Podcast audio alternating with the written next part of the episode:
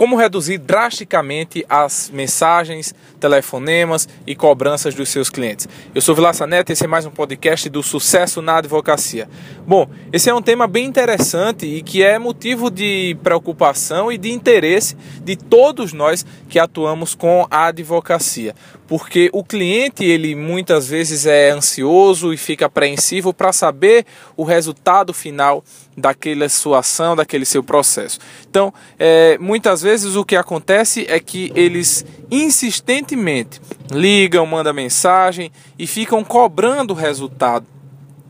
Porque isso é uma falha que nós encontramos e, e, tinha também essa falha. Reconheço que após aplicar esse simples método, melhorou bastante essa situação. É o seguinte: todas as vezes em que nós, advogados, é, fizermos qualquer tipo de ação, qualquer tipo de é, movimentação no processo, ou tivermos novas informações, as mínimas que possam ser, devemos ser os primeiros a entrar em contato.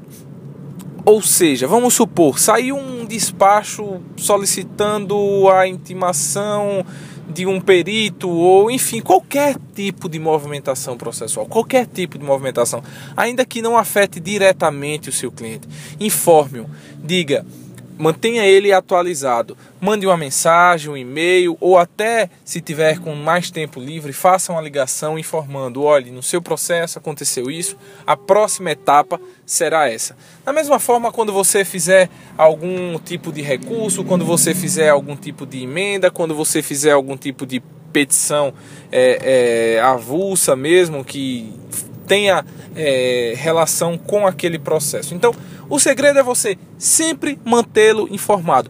Todas as informações que você tiver, toda e qualquer informação que você tiver sobre o processo do seu cliente, informe-o de forma quase que imediata. Ficou sabendo de algo ou você fez algo, foi até o fórum despachar com o juiz, enfim, Informe ao seu cliente, manda uma mensagem, diz o que é que foi feito e diz o que será feito, porque isso faz com que o cliente sinta uma segurança maior e ele vai perceber com o tempo que não precisa mais ficar lhe cobrando, nem precisa mais ficar é, ligando e mandando mensagem para saber se tem alguma novidade, se tem alguma novidade, se tem alguma novidade, que é o que eles sempre ligam e sempre querem. Então, ele vai sentir essa confiança, vai sentir que você estará sempre apto a tomar as decisões necessárias para o bom andamento e para o bom desfecho daquele processo.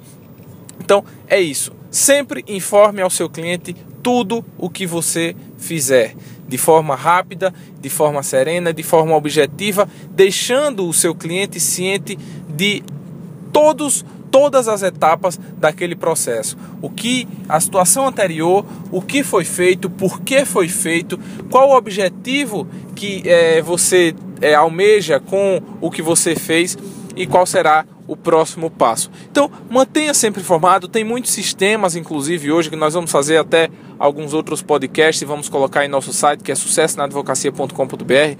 Muitos sistemas onde você cadastra o seu cliente, deixa o seu cliente cadastrado, um e-mail cadastrado, um telefone cadastrado e vai mantendo ali para você até um banco de dados que vai ser bom para você e para o cliente onde você cadastra lá todas as movimentações, todas as novidades, todas as atualizações que você fez naquele processo, todas as novas informações que você tem.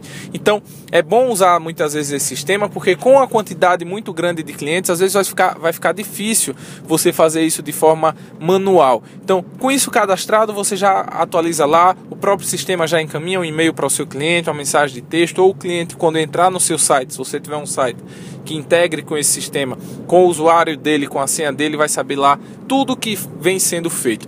E uh, o porquê disso? Porque muitas vezes e quase sempre nós advogados fazemos várias coisas no processo, nós sabemos de muitas informações, até pequenas movimentações, que a gente acha que ela é irrelevante para o cliente, né? Mas a questão é que nós, passando esse, todo esse tempo sem dar nenhuma informação, ainda que ela não seja tão relevante para ele, pode passar uma imagem que você não está cuidando ou que você não está dando a, a, a atenção necessária àquele processo. Porque muitas vezes, vamos supor, um processo que hum, termina por ficar parado seis meses, anos, ou enfim, vai depender muito da área em que você atue, mas nesse período em que é o tempo de você ajuizar uma ação até ter uma audiência, pode acontecer algumas movimentações e você pode diligenciar para agilizar isso mas muitas vezes você faz isso e não informa o cliente e não vai transmitir a ele. Você tem que fazer a sua propaganda também. Isso vai servir muito para mostrar que você é um advogado